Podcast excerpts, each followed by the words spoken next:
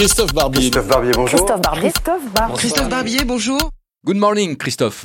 Good morning, Eric. Theresa May a rencontré Angela Merkel et Emmanuel Macron hier, un sommet européen sur le Brexit.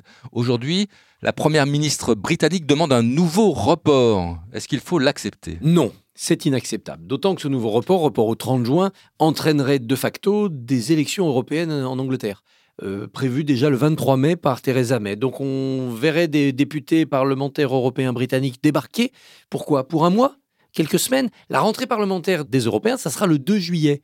Donc les Britanniques seraient élus députés le 23 mai, ils sortiraient de l'Europe le 30 juin et viendraient quand même le 2 juillet où ils seraient élus pour ne jamais siéger. C'est stupide. On confine à l'absurde. Il faut dire aux Britanniques que maintenant, ça suffit.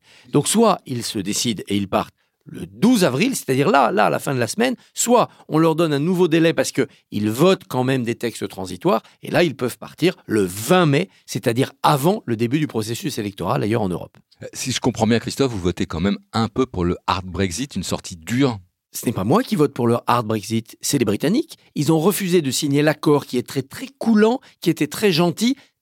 Accord conclu entre Theresa May, qui dirige quand même ce pays, et l'Union européenne et les 27 autres pays. Pourquoi ne l'ont-ils pas ratifié? S'ils ne le ratifient pas parce qu'ils ne sont pas contents de Theresa May, eh qu'ils se débarrassent de Theresa May. Ils auront un hard Brexit, ils n'auront plus de Premier ministre, ils auront des élections générales, ça sera un moment de catharsis politique dans leur pays. Mais ils veulent le beurre et l'argent du beurre. C'est-à-dire garder Theresa May, garder leur siège, garder leur calendrier électoral, refuser le Brexit, profiter des élections européennes, tout en gardant l'idée du Brexit. Non, ça n'est pas possible. Il faut désormais être beaucoup plus dur avec eux.